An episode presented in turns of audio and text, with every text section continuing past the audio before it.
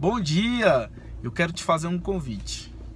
Que você hoje, durante todo o seu dia, você não faça nenhuma reclamação. Que você passe o dia agradecendo. Experimente passar um dia, só um, um dia agradecendo por tudo o que você tem e agradeça também por aquilo que você não tem porque se você não tem, é porque não é o momento, ou você não pagou o preço para isso, ou você não está preparado para ter. Mas agradeça, porque vai chegar o momento que você vai ter.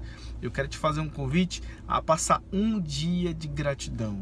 Bora comigo? Vamos ter esse dia extraordinário. Não vamos reclamar.